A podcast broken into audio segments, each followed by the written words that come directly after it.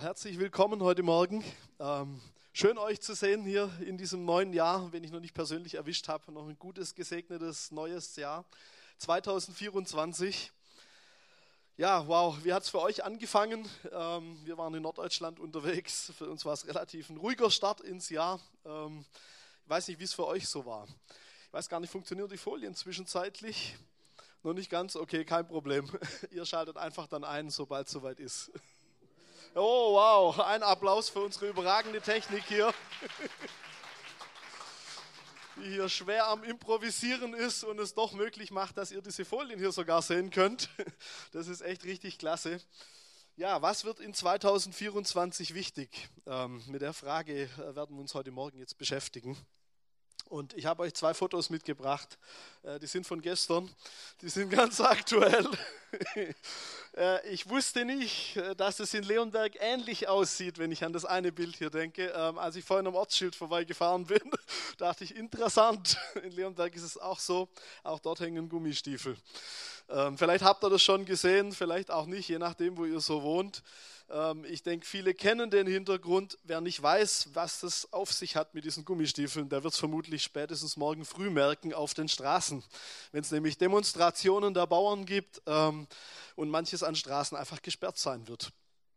Oh nee, wir kommen jetzt gerade von anderthalb Wochen Bauernhof, von daher hatten wir ziemlich enge Berührung mit diesem Thema und viele Gespräche, Diskussionen, ähnliches. Ähm, und ich glaube, es hat eine große Berechtigung, dass da auch protestiert wird, um das mal so zu formulieren. Ähm, das ist natürlich immer eine zweite Frage, in welcher Art das dann geschieht, aber da gehen wir es heute Morgen nicht weiter drauf ein. Aber es sind stürmische Zeiten, in denen wir leben, oder? Wenn man so überlegt. Meine, das ist ja noch das kleinste Thema. Ähm, es gibt ja ganz viele andere Themen, die uns gerade auch gesellschaftlich beschäftigen. Und wo wir oft auch merken, wie ja, so gefühlt Dinge immer mehr irgendwie am Kippen sind, oder? Dann letzte Woche ein Gespräch mit jemandem, der sagt, ja, ich habe schon bei der letzten Wahl die richtige Partei gewählt. Dann gedacht, okay, ich wusste, welche er meint, aber ähm, eine, die ich jetzt garantiert nicht wählen würde, aber das ist ein anderes Thema. Aber man merkt schon, da ist eine gewisse Wut auf die da oben und äh, die da unten fühlen sich benachteiligt und wer auch immer da oben und unten ist. Ähm, es ist nicht so einfach, die ganze Geschichte. Ich meine, wenn wir über 2024 nachdenken, ähm, das ist ein riesiges Wahljahr. Vier Milliarden Menschen auf dieser Welt werden in diesem Jahr neue Regierungen wählen oder neue Regierende. Vier Milliarden, das ist ziemlich viel, stimmt's? Unter anderem in den USA. Auch da wird viel passieren. Ich meine, wir kennen die aktuellen Kriege aus den Medien, ähm, ob es um die Ukraine geht oder Israel oder auch äh, Sudan äh, und sonst wo. Ähm, es gibt so vieles, was da am Passieren ist. Ähm, und auch dort wissen wir nicht, wie manches weitergeht. Das kann ruckzuck noch viel größer werden, es kann noch viel schlimmer kommen, es könnte noch viel mehr passieren. Je nachdem, was uns da so erwartet in diesem Jahr. Wenn wir so ein paar Tage zurückdenken, diese Terroranschlagsdrohungen selbst gegen Kirchen in unserem Land, nicht irgendwo weit weg, sondern hier in Deutschland wo man nach neuesten Berichten hört, dass da irgendwelche Selbstmordattentäter angeblich in die Kirche hätten gehen sollen, mitten in den Gottesdienst rein. Zum Glück wurde es verhindert rechtzeitig. Krasse Zeiten, wenn man sich so Gedanken macht. Und dann überall stelle ich schon in vielen Gesprächen auch fest, dass so eine Hoffnungslosigkeit irgendwo da ist und man denkt, ja, was kommt jetzt? Und nach dieser Pandemie haben wir irgendwie alle gedacht, jetzt wird alles irgendwie besser und in Anführungszeichen normaler. Und ja, die Krisen hören irgendwie nicht so einfach auf. Und dann wird sicher auch viel Unerwartetes und Unbekanntes auch in diesem Jahr wieder kommen. Ähm, ich denke, wir kennen das. Aber ich glaube, man kann eins festhalten. Mit Sicherheit in diesem neuen Jahr werden viele Krisen bleiben, ob wir wollen oder nicht. Und wahrscheinlich werden auch noch ein paar neue dazukommen. Ähm, da müssen wir uns darauf einstellen.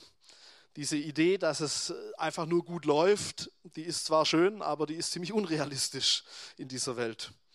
Und ich glaube, damit merken wir auch für uns Christen, dass eins immer wichtiger wird nämlich dass Gott einen Plan hat und dass Gott auch einen Auftrag für uns in dieser Welt hat, dass wir Hoffnung reinbringen dürfen als Christen, dass er Aufträge für uns hat und dass es nicht nur um uns geht und dass wir uns eigentlich diesen Luxus vom selbstzentrierten Christsein gar nicht mehr leisten können in diesen Zeiten. Machen wir trotzdem immer noch, aber eigentlich können wir es nicht mehr, wenn man es genau nimmt. Und jetzt sind es natürlich alles Ideen, die uns im Allgemeinen schon klar sind, die wir vermutlich schon wissen, die wir auch sicher schon oft gehört haben. Und wenn wir über diese Aufträge von Gott nachdenken, ich weiß nicht, wie es euch damit so geht, Ähm, es ist gar nicht so einfach, da eine Begeisterung dafür zu haben oder und zu sagen, hey, da bleibe ich dran und da habe ich ein Herz dafür und das ist mir wichtig. So schnell geht es verloren durch so viele Dinge, die auf uns einströmen, auch von außerhalb. Und abgesehen davon, auch wenn wir in die kirchliche Landschaft schauen, auch dort gibt es ja eine Menge Krisen, wenn wir ehrlich sind. Ist ja nicht so, dass es hier die Insel der Glückseligen ist und außenrum ist alles schlecht, sondern das Problem beginnt ja bei uns schon innen drin in den Kirchen, ähm, wo vieles sehr schwierig und sehr schlecht läuft, wenn wir ehrlich sind. Also auch das ist eine echte Herausforderung. Und jetzt könnte man sagen, hey, was für ein schlimmer Zustand, äh, wie furchtbar ist das und irgendwie kriegen wir es auch nicht hin, da dauerhaft dran zu bleiben und richtig motiviert zu sein. Aber ich glaube, da gibt es eine ganz, ganz große Hoffnung und über die müssen wir heute Morgen reden. Und das ist das zweite Foto hier vorne, neben den Gummistiefeln. Ähm, vielleicht ging es euch da gestern auch ähnlich, dass die Sternsinger bei euch vorbeikamen. Wir wussten gar nicht, dass es die bei uns im Ort gibt. Wir sind da ja erst neu, seit ein paar Monaten. Ähm, aber das war dann ganz nett. Ähm, und wir kennen diesen Segenspruch, Christus segne dieses Haus oder was er auch immer im Detail heißen soll. Ähm, aber eine ganz coole, coole Idee finde ich immer und ein schöner Segen und was absolut Wichtiges, oder? Und auf diese Geschichte, die da dahinter steht, auf die will ich heute Morgen ein bisschen eingehen. Und wir schauen mal weiter und äh, lesen mal in Matthäus Evangelium diesen Text, um den es da geht, bei den berühmt-berüchtigten heiligen drei Königen. Wir werden gleich sehen, was es mit denen auf sich hat. Dort heißt es in Matthäus 2, Jesus wurde in Bethlehem in Judäa geboren. Zu dieser Zeit war Herodes König. Da kamen Sterndeuter aus dem Osten nach Jerusalem. Sie fragten, wo ist der neugeborene König der Juden? Denn wir haben seinen Stern im Osten gesehen und sind gekommen, um ihn anzubeten. Interessant. Von Heiligen Drei Königen steht da gar nichts drin. Abgesehen davon, da steht was von Sterndeutern drin. Steht noch nicht mal drin, dass sie zu dritt waren. Und heilig waren sie offensichtlich auch nicht. Weil, wenn wir das Wörtchen Sterndeuter mal genauer anschauen, was waren denn das für Leute? Sterndeuter. Vom Griechischen her müsste man sagen, es waren eigentlich so eine Art Magier aus dem Osten, ähm, vermutlich Babylon, Persien. Wahrscheinlich irgendwie gelehrte Männer damals, die sich um die Sterne gekümmert haben und aufgrund der Sterne so die Gegenwart versucht haben zu deuten und die Zukunft vorherzusagen. Also auf heute übertragen würden wir sagen, es waren vielleicht die Kollegen mit der Kristallkugel und ähnlichen Instrumenten, die versucht haben, irgendwie Sachen vorherzusagen. Jetzt stell dir vor, du wärst heute in diesen Gottesdienst gekommen aus einem Grund, weil du vielleicht gestern in der Zeitung in deinem Horoskop gelesen hättest, äh, was weiß ich, die Sterne stehen günstig, geh morgen in den Gottesdienst, da wirst du was Gutes erleben oder so. Wie wäre das für uns so aus diesem Hintergrund? So ähnlich muss es denen gegangen sein. Der hat gesagt, da ist ein besonderer Stern, da passiert irgendwas, wir müssen dahin. Interessant, wie Gott es gebraucht, oder? Was würden wir sagen, wenn dir das nachher beim Kaffee jemand erzählt? Du, ich habe gestern in meinem Horoskop gelesen und wow, ich weiß nicht, wie unsere Antwort aussehen würde. Ich meine, solange das nicht jeden Sonntag so läuft, aber okay, das ist dann ein anderes Thema. Aber so ähnlich muss es damals gewesen sein und von Königen steht da gar nichts genau genommen. Man kann es unterstellen, dass es Könige waren, weil die Geschenke, über die wir nachher reden, weil die ziemlich wertvoll waren, da hat man dann deshalb ein bisschen die Könige draus gemacht. Wir lesen auch gleich nur einen Text, der so einen gewissen Zusammenhang hat. Ähm, aber auf jeden Fall waren das ziemlich ungewöhnliche Leute, die Gott da ruft, oder? Wenn man ehrlich, ist, die reden vom König der Juden, was hatten die denn mit denen zu tun? Also die waren ja tausende von Kilometern unter Umständen weit, weit weg. Die hatten doch überhaupt nichts mit den Juden da zu tun. Und trotzdem waren sie irgendwie interessiert und haben gedacht, das müssen wir sehen. Herausfordernd. Und ich glaube auch in diesem Jahr, Gott will Leute rufen, die vielleicht in unseren Augen völlig ungewöhnlich sind. Und um ehrlich zu sein, vielleicht sind wir manchmal ja auch die ungewöhnlichen Leute, die Gott ruft. Könnte ja auch sein, oder? Könnte doch auch sein, dass es nicht immer die sind, ähm, die vielleicht so in den Augen der Welt und der Menschen die allerbesten, qualifiziertesten und die professionellsten und was weiß ich was alles sind. Aber Gott ruft einfach Leute, die ein Herz für die Geschichte haben. Amen, ja. Wie wurden jetzt aus diesen Sterndeutern Könige? Kleiner Ausflug in Jesaja 60. In diesem Kapitel äh, sehen wir viele hundert Jahre schon vor Jesus geschrieben. Ähm, da steht Folgendes drin ab Vers 3. Völker wandern zu dem Licht, das über dir aufgegangen ist. Und mit dir ist in dem Fall Israel oder Jerusalem gemeint. Könige machen sich auf. Ja, die Könige, hier kommen sie nämlich dann tatsächlich vor. Könige machen sich auf zu dem Glanz, in dem du strahlst. Schau dich um und sieh, was um dich herum geschieht. Alle haben sich versammelt und kommen zu dir. Deine Söhne kommen aus der Ferne, deine Töchter werden auf dem Arm herbeigetragen. Wenn du das siehst, strahlst du vor Freude. Dein Herz schlägt höher und geht dir auf. Denn übers Meer bringt man Schätze herbei, der Reichtum der Völker strömt zu dir. Karawanen von Kamelen ziehen durch dein Land. Sie kommen aus Midian und Eva. Die Leute aus Saba bringen Gold und Weihrauch. Freudig rühmen sie die Taten des Herrn. Was für eine Vision, die dieser Jesaja da hat. Man muss sagen, am Ende der Zeiten ist es die Vision, die er sieht, dass alle Völker nach Jerusalem kommen und dann genau das geschieht. Dass die Juden in ihr Land zurückkehren, dass der Reichtum der Völker dorthin kommt und ähnliches, was da drin steht. Und aus diesem Text raus wurden dann die heiligen drei Könige. Weil hier kommen die Könige vor, hier kommt auch Gold und Weihrauch vor. Und da kommt diese Idee rein. Und ich glaube, deshalb ist es auch so wichtig, dass die vorkommen in dieser Geschichte. Warum? Weil sie nämlich zeigen, dass da ein Auftrag Gottes dahinter steht. Nämlich nicht nur Israel zu erreichen, sondern die ganze Welt, genau genommen. Das waren die ersten Nichtjuden, die Jesus begegnet sind, wenn man so will. Und das kommt hier ganz stark raus aus diesem Jesaja 60, dieser Auftrag, der damit verbunden ist. Interessant ist, wenn man Jesaja weiterliest, auch dann steht da drin, dass das Wort Gottes so die ganze Erde erreicht und dass Gott die Menschen eben ruft. Und an dem Auftrag, da haben wir doch auch einen großen Anteil. Der kommt uns doch irgendwie bekannt vor, stimmt's? Da war doch was im Neuen Testament, auch bei Jesus immer wieder. Jetzt ist es so, dass dieser Auftrag absolut wichtig ist. Ich glaube, wir wissen das, wir haben es oft schon gehört. Nur wie sieht es praktisch aus? Wenn wir noch ein Stückchen weiterlesen in Matthäus 2, und uns da noch ein paar Gedanken machen hier. Die Geschichte geht in Vers 3 weiter, als es heißt, als König Herodes das hörte, erschrak er und mit ihm alle in Jerusalem. Ein ziemlicher Schockmoment. So nach dem Motto, da ist ein Kind geboren oh, und alle kriegen Angst. Das ist auch schon interessant. Meistens ist die Reaktion ja eher anders. Er rief zu sich alle führenden Priester und Schriftgelehrten des Volkes. Er fragte sie, wo soll der Christus geboren werden? Sie antworteten ihm, in Bethlehem in Judäa. Denn im Buch des Propheten steht, du Bethlehem im Land Juda, du bist keineswegs die unbedeutendste unter den Städten in Juda. Und Städte war hier schon massiv übertrieben, muss man ehrlich sagen. Es war eine Handvoll von Häusern. Ähm, denn aus dir wird der Herrscher kommen, der mein Volk Israel wie ein Hirte führen soll. Interessant. Jetzt kommen also diese Sterndeuter nach Jerusalem. An den falschen Ort, genau genommen, nämlich nicht nach Bethlehem. Das ist ein paar Kilometer südlich von Jerusalem. Interessant, oder? Geht es uns doch nicht manchmal auch so, dass wir manchmal auch so meinen, wir sind mit Gott unterwegs und dann doch irgendwie so knapp daneben, aber doch vorbeilanden? Beruhigend zu wissen, dass wir nicht die Einzigen sind, denen das passiert ist. Aber das Gute ist, es ging dann weiter und dann begegnen die ausgerechnet diesem König Herodes, der ja nicht das beste Image hat, auch zu Recht, der ähm, vorsichtig gesagt ziemlich schräg unterwegs war, größenwahnsinnig und ähnliches an vielen Punkten, aber auch manch Positives bewirkt hat, muss man fairerweise auch sagen. Aber sie begegnen diesem König Herodes und er fühlt sich natürlich sofort bedroht von einem Kind, das König werden soll. Mein logisch, er war ja der König. Und wenn man seine persönliche Geschichte sieht, dann muss man noch dazu sagen, er war ja nur Halbjude eigentlich, so von seinen Eltern her. Und auch nicht derjenige aus dem richtigen Geschlecht, aus dem Geschlecht Davids war er nämlich auch nicht. Von daher hatte er schon allen Grund zur Panik, genau genommen. Äh, wenn da jetzt auf einmal ein rechtmäßiger König kommen würde, dann würde es ziemlich eng für ihn. Ähm, hinterher kommt dann noch die Geschichte mit dem Kindermord und ähnliches später. Aber interessant ist auch, dieser König hat offensichtlich gar nicht so richtig die Ahnung von dem, was da passiert. Der muss nämlich erst nachfragen, was steht denn in der Bibel drin? Warum muss er das nachfragen? Ja, wahrscheinlich, weil er es selber nicht gelesen hat, richtig.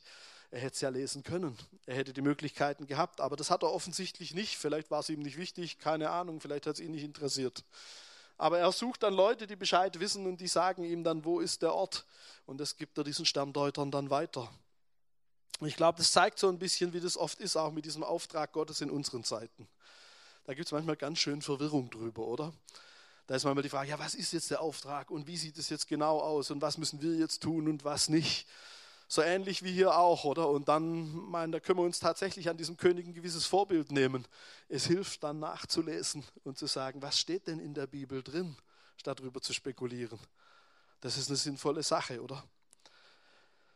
Ja, wie wäre es uns gegangen anstelle von Herodes, wenn wir das jetzt den Text nicht hätten? Hätten wir gewusst, wo der Messias geboren wird? Hättest du den Propheten Micha gelesen? Also ich weiß nicht, wie es bei mir ausgesehen hätte, vermutlich nicht. Von daher, das ist echt eine Herausforderung auch zu sagen, lasst uns die Dinge nachlesen, auch in diesem Jahr. Lasst uns dranbleiben an der Bibel, das ist so wichtig. Einfach, dass wir die richtige Spur haben, den richtigen Plan sehen. Das ist das eine. Die Geschichte geht dann weiter.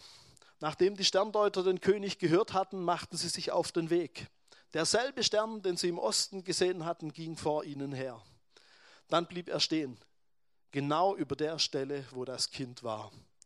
Als sie den Stern sahen, waren sie außer sich vor Freude. Sie gingen in das Haus und sahen das Kind mit Maria, seiner Mutter. Sie warfen sich vor ihm nieder und beteten es an. Dann holten sie ihre Schätze hervor und gaben ihm Geschenke, Gold, Weihrauch und Myrrhe. Und da kommen dann die drei heiligen, drei Könige mit ins Spiel, mindestens die drei mit den drei Schätzen. Interessant ist, was hier passiert die kommen dorthin, die sind außer sich vor Freude. Das ist völlig untertrieben, wie im Deutschen übersetzt. Außer sich vor Freude heißt, sie sind total ausgerastet, wenn man das Griechische anguckt. Das ist das absolut Größte an Freude, was es irgendwie geben kann. Die waren völlig begeistert von einem kleinen Kind im Haus in irgendeinem kleinen Dorf südlich von Jerusalem. Das ist schon erstaunlich, wie man das so ausrasten kann. Mein gut, bei Kindern okay, ich kann das mittlerweile ein bisschen nachvollziehen, aber aber äh, ja, da kann man ausrasten vor Freude, das ist richtig. Manchmal auch nicht so, aber das gehört auch zur Wahrheit. Da gibt es auch andere Zeiten. Da rastet man vielleicht wegen anderer Dinge aus. Aber, ähm, aber es ist immer beides auch. Aber jedenfalls, die sind so begeistert davon, dass sie dieses Kind gefunden haben. Wie schaffen wir es, dass diese Begeisterung in unserem Leben ist, wenn wir diesem Jesus begegnen? Wie sieht es für uns aus? Sind wir auch so begeistert, wenn wir ihm begegnen? Oder ist das vielleicht manchmal ganz schön schwierig und manchmal hat sich so eine Routine eingeschlichen und du denkst, ja, natürlich jeden Sonntag in die Kirche oder auch nur jeden fünften oder keine Ahnung. Oder wenn ich gerade morgens wach werde. Aber manchmal ist es gar nicht so einfach, motiviert zu sein für die ganze Geschichte, stimmt's? Und dann kommen diese ganzen Nachrichten, von denen wir vorhin gehört haben, und du denkst, oh je, was soll das alles? Und die Welt ist doch böse und wie geht es alles nur weiter? Wo kriegen wir da Hoffnung her? Wie kriegen wir diese Begeisterung ganz neu in unser Leben? Weil ich glaube, die Idee dahinter oder das Entscheidende dahinter ist doch die Idee zu sagen, wenn wir diesen Auftrag haben, dann könnten wir jetzt einen guten Vorsatz fassen am Anfang des neuen Jahres und sagen, hey, ähm, wir reißen uns dieses Jahr so richtig zusammen und machen einfach mehr wie letztes Jahr. Stimmt's? Nee, das machen wir hoffentlich nicht. Denn ich will jedem von uns nahelegen, genau das nicht zu tun. Das bringt nämlich nichts. Das hält an, das ist dieser Fitnessstudio-Effekt. Du bist dann drei Wochen im Training oder so und danach hast das Abo, gehst aber nicht mehr hin, richtig? Äh, so funktioniert es dann meistens auch in diesen Dingen. Das sind gute Vorsätze, aber die halten meistens nicht lange, wenn wir ehrlich sind. Also wie schaffen wir es, dass es anders aussieht? Ich glaube, wir können uns ein Vorbild nehmen an diesen Leuten. Dort heißt es, dass sie dorthin gingen und dass sie dieses Kind angebetet haben. Sie warfen sich vor ihm nieder und beteten es an. Ich glaube, da drin liegt der Schlüssel auch zu dieser Begeisterung. Wenn wir Gott anbeten, dann entsteht diese Begeisterung, wenn wir sehen, wie er wirklich ist. Und mit Anbetung meine ich jetzt nicht nur die Musik hier oben, das ist ein kleiner Teil des Ganzen. Aber das ist bei weitem nicht alles, was Anbetung bedeutet. Weil interessant ist, Jesus haben viele Leute gesucht, damals auch schon. Da gab es ganz viele Erwartungen, wie so ein Retter, so ein Messias sein müsste. Die einen haben auf irgendeinen Militärgeneral gehofft, die nächsten auf einen guten Politiker, die anderen auf so eine Art Guru oder was auch immer. Da gab es ganz viele verschiedene Ideen davon. Dann gibt es die Hirten in der Weihnachtsgeschichte, die äh, zum Kind geschickt werden von den Engeln. Der Herodes suchte Jesus auch in gewisser Weise, nämlich um ihn umzubringen. Und dann gab es eben diese Sterndeuter. Und dort heißt es über die, dass sie gekommen sind, um ihn anzubeten. Das war ihr Ziel. Was ist unser Ziel? Warum suchen wir Jesus? Warum bist du vielleicht auch heute Morgen hier? Weil wir was von Gott brauchen? Was ist immer eine gute Idee. Gott ist großzügig und er gibt gerne. Amen. Aber ist das alles, worum wir ihn suchen? Ich glaube, es wäre zu wenig, wenn wir ihn nur suchen. Und das Problem dabei ist, wenn wir Gott nur suchen, weil wir ihn gerade brauchen, wir brauchen ihn meistens nicht immer, wenn wir ehrlich sind. Das heißt, wir kommen nur manchmal zu Gott. Das ist nichts Dauerhaftes. Oder weil die Not so groß ist. Und ja, Gott ist der beste Helfer überhaupt in Notsituationen. Ganz klare Sache. Aber ist das alles, worum wir ihn suchen? weil es andere vielleicht auch so machen oder weil es halt so üblich ist, am 7. Januar im Gottesdienst zu sitzen. Hm, Wäre ein bisschen wenig, stimmt's? Weil was ist mit dir selber los? Ist das nur das, was die anderen machen? Und hey, was ist, wenn es die anderen nicht mehr machen? Wird schwierig, dann ist, bist du vielleicht auch nicht mehr da. Oder noch schlimmer ist es sogar vielleicht Angst, die dich motiviert am Ende. Und du sagst, ja, es ist alles eh schon so schrecklich und wenn ich nicht mit Gott unterwegs bin, dann gehe ich ja auch noch verloren und dann wird es ja noch schlimmer. Ja, das ist jetzt auch nicht so die Motivation, um Gott zu suchen, die wirklich dauerhaft Sinn macht, stimmt's? Auch das ist natürlich ist es eine Wahrheit, dass man ohne Gott verloren gehen kann, richtig. Aber kann das unsere Motivation sein? Ich glaube nicht. Und das Problem mit all diesen Motivationen ist, dass sie nicht gerade Begeisterung auslösen für die Geschichte. Und dementsprechend sind wir dann vielleicht auch mit unserem Auftrag unterwegs. Dann ist auch schwierig für diesen Auftrag begeistert zu sein. Weil wie willst du von was begeistert sein, wenn du gar keine Freude daran hast? Wenn dir dieses Christsein vielleicht gar nicht die Freude bringt und du gar nicht so erfüllt bist davon. Das wird schwierig. Und ehrlich, dann kann man zwar einen Auftrag verfolgen, aber wer nimmt einem das dann ernsthaft ab? Wenn du über Freude redest, aber selber eigentlich gar keine hast. Das ist eine schwierige Geschichte. Das funktioniert doch nicht richtig. Also ich glaube, wir brauchen unbedingt neu dieses Geheimnis der Anbetung weil das wird uns richtig motivieren und das wird uns auch in einen Punkt bringen, wo das was Nachhaltiges, Langfristiges ist, wo das nicht nur mal hier und da passiert, sondern wenn wir diesen Lebensstil haben von Anbetung, ich glaube, dann macht es richtig Sinn. Schauen wir nochmal weiter. Das heißt hier, sie waren außer sich vor Freude, diese Begeisterung, die hatten die offensichtlich. Und dann heißt es hier, sie warfen sich vor ihm nieder. Stell dir das jetzt mal bildlich vor, da ist dieses kleine Kind, je nachdem wie alt es war, ein paar Tage, Wochen, Monate, wir wissen es nicht so genau, Jahre, wer weiß es. Und die werfen sich vor diesem Kind nieder, schon ziemlich ungewöhnlich. Mein former König oder vor irgendeinem hohen Politiker oder so könnte man das noch eher verstehen. Aber offensichtlich war dieses Kind so wichtig für sie. Dieses Niederwerfen ist für uns ja heute was ziemlich Fremdes. Oder wann hast du dich das letzte Mal vor jemand niedergeworfen? Ich weiß nicht, vielleicht nicht so unbedingt in letzter Zeit. Interessant ist, dieses Niederwerfen war damals aber was durchaus Üblicheres. Das hat man damals gemacht, wenn man so einer höher gestellten Person begegnet ist, wie man König oder irgendwelchen wichtigen Leuten oder natürlich auch bei Gott. Für uns ist es eher fremd. Spannend ist, Wissenschaftler sagen uns, dieses Niederwerfen hat einen gewissen Hintergrund. Oder ja, so einen, einen Kontext könnte man vielleicht sagen. Es hat mit so einem Todstellreflex zu tun. Ähm, interessant, oder? Man wirft sich nieder und stellt sich quasi wie tot. Warum? Um dem anderen zu zeigen, dass er alle Macht im Prinzip über das eigene Leben hat. Die Person, der man begegnet. Man kann das bei Hunden und Wölfen wohl beobachten, die sich vor dem Mächtigeren niederwerfen und totstellen. Ähm, klingt es nicht so motivierend, aber interessant ist, wir haben das ein Stück weit übernommen, selbst bis in unsere Zeit hinein. Warum verbeugt man sich selbst heute noch vor Königen oder vor, sagen wir mal, wichtigen Leuten manchmal? Warum macht man das? Um die Leute zu ehren. Und dieses Verbeugen, das kommt letztendlich von diesem Niederwerfen. Das ist im Prinzip so die moderne Reform davon, könnte man sagen. Das hat sich so ein bisschen weiterentwickelt an der Stelle. Und spannend damals war, wenn du dich vor so einem König niedergeworfen hast, dann war es oft so, dass dieser König dir dann entweder ein Signal gegeben hat, dass du irgendwann aufstehen kannst oder dich irgendwie hochgezogen hat oder irgendwie so ähnlich. Warum? Um dir zu zeigen, hey, jetzt hast du die Gnade, jetzt kannst du zu diesem König reden. Jetzt kannst du ihm begegnen sozusagen. Ich finde es eine ganz interessante Symbolik, die da drin steckt in diesem Niederwerfen, weil das beschreibt eigentlich genau das, was Anbetung im Kern ist. Und da sagst du, wie, totstellen? Wir sollen doch mitsingen. ja, natürlich. Aber die, die Idee davon, die ist eigentlich recht ähnlich bei der Anbetung. Wir sind im gewöhnlichen Zustand sozusagen, bevor wir Gott begegnen, bevor wir ihn anbeten. Und dann kommt dieser Moment der Anbetung, dieses bildlich-symbolische sich niederwerfen vor Gott, ihm alles hinzulegen, so wie wir es vorher gesungen haben. Ihm zu sagen, du regierst in meinem Leben, du bist das Wichtigste, was es gibt. Und dann kommt Gottes Reaktion. Dann hebt er uns hoch und begegnet uns in seiner Gnade. Und das ist doch genau das, was in Anbetung passiert. Das ist genau dieser Übergang sozusagen, Anbetung, dieses in Kontakt kommen mit Gott. Und interessant ist, die Bibel beschreibt es immer wieder an verschiedenen Stellen. Zum Beispiel im letzten Buch der Bibel, in der Offenbarung, können wir auch davon lesen, wie das vor Gottes Thron die ganze Zeit stattfindet. Dass da Leute ihre Kronen niederlegen, sich vor Gott niederknien, niederwerfen Und wir dürfen heute jetzt schon in diesen Zustand mit einstimmen.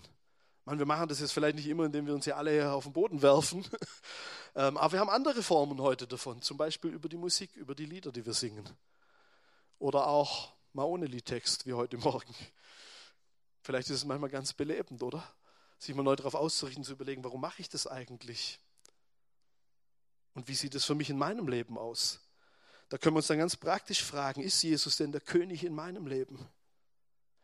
Was gebe ich denn Gott? Was lege ich ihm denn hin? Und umgedreht vielleicht auch, was lasse ich denn los vor Gott?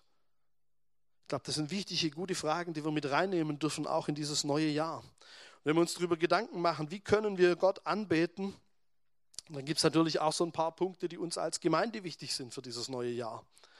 Und lass uns da mal noch so einen kurzen Blick drauf werfen. Zum einen, wir sehen diesen Auftrag von Gott und ich glaube, das wird ein Schwerpunkt für uns in diesem neuen Jahr, wo wir merken, hey, da ist uns manches verloren gegangen, da wollen wir uns wieder mehr damit beschäftigen. Äh, das wird die nächsten Wochen auch immer wieder kommen. Das fängt gleich schon mit der Allianz Gebetswoche an, die nämlich genau dieses Thema hat. Gott lädt ein. Vision for Mission ist das Thema der Gebetswoche ab 14.01. Äh, ähm, das ist eine super Sache, im Gebet damit anzufangen, sich damit zu beschäftigen. Das ist so ein Punkt. Und interessant ist auch, wenn man über diesen Auftrag nachdenkt, damals war es so, Gott kam in die Welt von diesen Sterndeutern. Er hat diesen Stern gebraucht, um denen zu begegnen. Vielleicht sieht es bei uns manchmal ähnlich aus. Dass wir ähnliche Dinge haben, wie wir irgendwo in die Welt von Menschen kommen können, wie wir diese Botschaft so weitergeben können, dass es Leute auch wirklich verstehen können. Was ganz Wichtiges. Ich meine, wir haben auch überlegt als Gemeindeleitung, dass wir öfters Abendmahl im Gottesdienst feiern wollen in diesem Jahr. Warum? Auch aus diesem Hintergrund, um Gott anzubeten. Und weil uns auch da vielleicht manches ein bisschen verloren gegangen ist mit dieser Geschichte mit dem Abendmahl. Und weil uns das immer wieder ganz neu auf Jesus hinweisen wird. Dann gibt es natürlich neue Kleingruppen ab Februar, die starten werden. Da werden wir am 28. Januar die ganzen Gruppen hier im Gottesdienst vorstellen. Und auch da wird es viele Möglichkeiten geben, Gott ganz kreativ auf vielfältige Art und Weise anzubeten, durch das, was in diesen Gruppen abläuft und geschieht. Wir werden eine Freizeit haben, davon haben wir schon gehört. Wir werden an unseren Strukturen manches ändern und ganz viele Dinge und Projekte, die in diesem Jahr laufen und passieren sollen. Und die sind alle wichtig und die sind gut und die sind notwendig.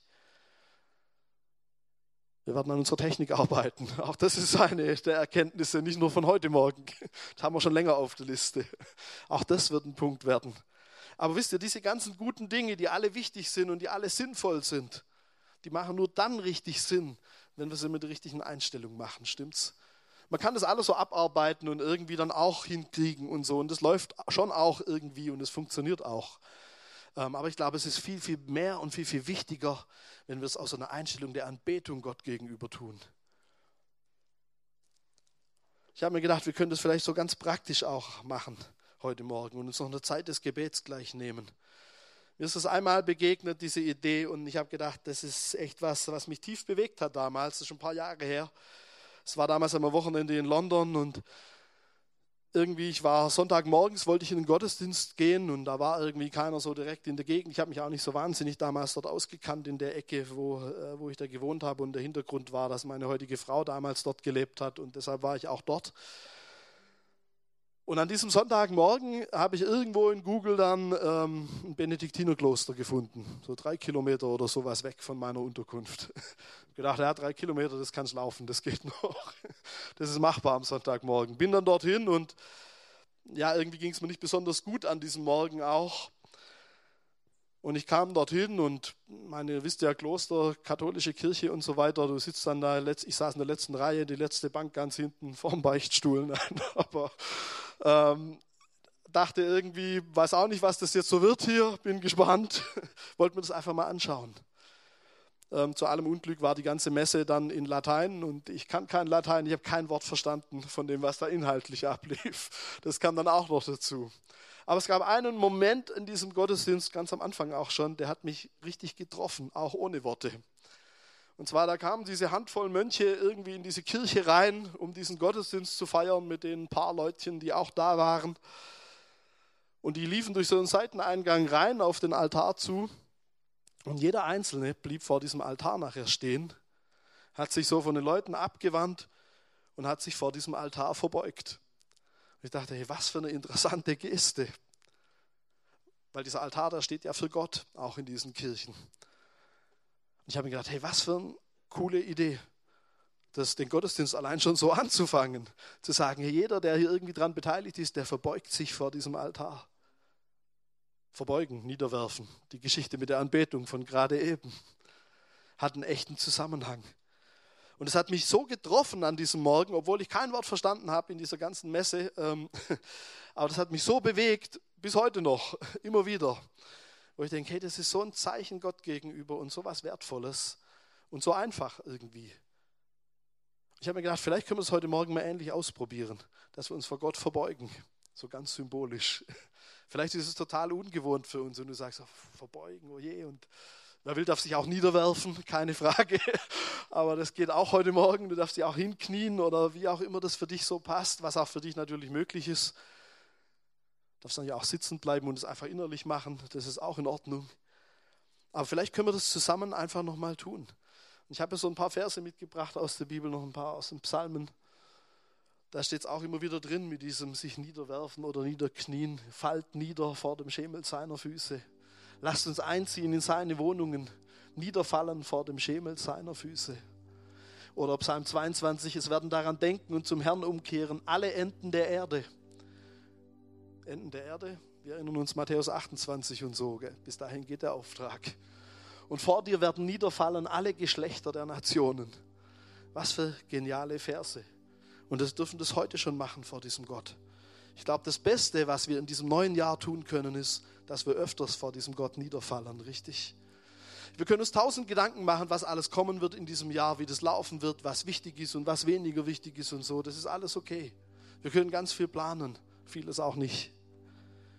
Aber das alles wird nichts nachhaltig verändern, sondern was es verändern wird, ist, wenn wir Gott mehr begegnen, immer wieder und immer wieder neu. Wenn wir das zu unserem Lebensstil machen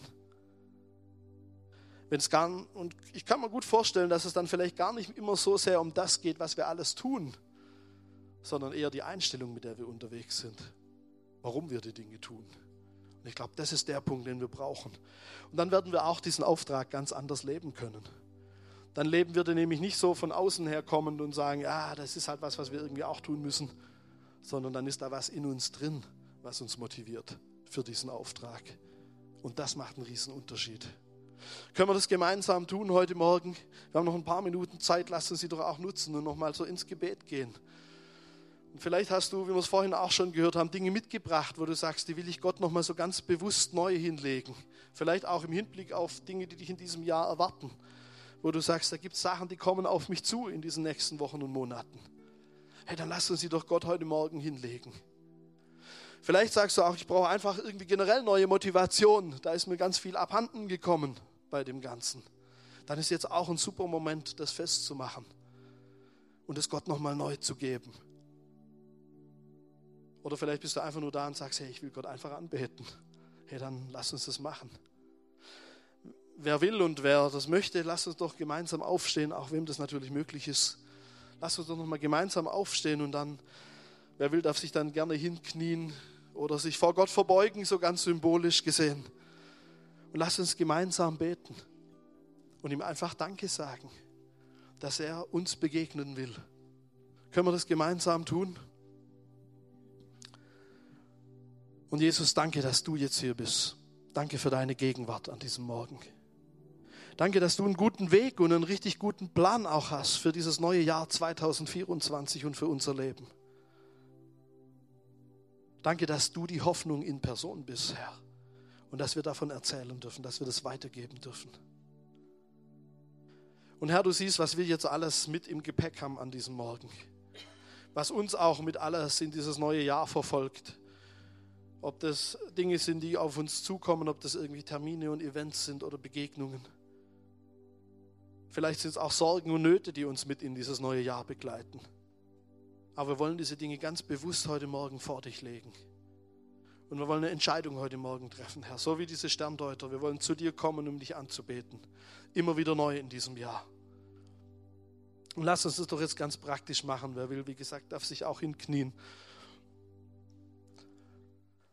Herr, und wir wollen dir ganz bewusst heute Morgen sagen, wir wollen dir alle Ehre geben. Wir wollen dir dieses Jahr geben. Wir wollen dir unser Leben geben. Mit allem, was dazugehört, mit den großen und mit den kleinen Dingen. Danke, dass du die Sachen kennst, die uns betreffen. Danke, dass du ein Gott bist, der uns sieht, dem wir nicht egal sind, sondern der unendlich viel Liebe für uns hat. Und danke, Herr, dass wir auch ganz neu von dir empfangen dürfen am Beginn von diesem Jahr. Dass wir deine Gnade erleben dürfen. Dass du uns ausrüstest für alles, was kommt, Herr. Danke, dass wir dir alle Ehre geben dürfen, dass wir dich anbeten dürfen heute Morgen. Danke für diese Gnade, Herr. Danke, dass du uns begegnest. Dass du uns neue Hoffnung gibst, wo sie verloren gegangen ist, Herr. Dass du mit Gesundheit kommst, wo Krankheit ist.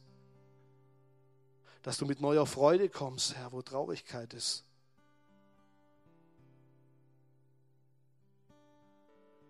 und dass du uns auch neue Motivation gibst und Freude an deinem Auftrag, die von innen rauskommt. Dass wir so begeistert sind davon, von dir und von dem, was du bewegst, Herr. Dass wir nichts aus Pflichtbewusstsein tun, Herr, oder nur weil es irgendwie halt getan werden muss. Herr, wir wollen dich ganz neu einladen in unser Leben heute Morgen. Es soll dir gehören, mit allem, was dazu gehört. Danke dafür.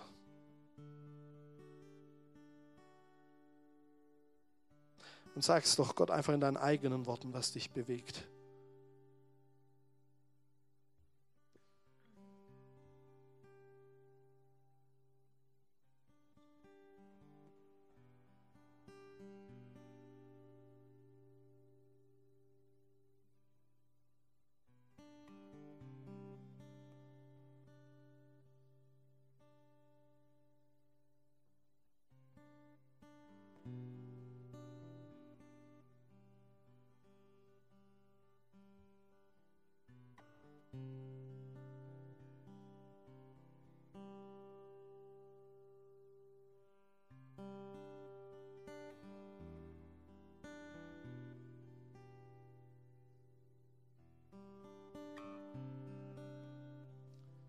Danke, Herr, dass du uns hörst und siehst, Herr. Dass du bis in die tiefsten Tiefen unseres Herzens reinschauen kannst. Und dass du alles weißt, was wichtig ist, auch für dieses Jahr. Danke dafür. Danke für deine Liebe. Und lass uns doch jetzt zusammen aufstehen und Gott einfach alle Ehre geben, auch mit diesem nächsten Lied, das wir jetzt hier gemeinsam singen. Lasst uns ihn anbeten, auch ohne Text.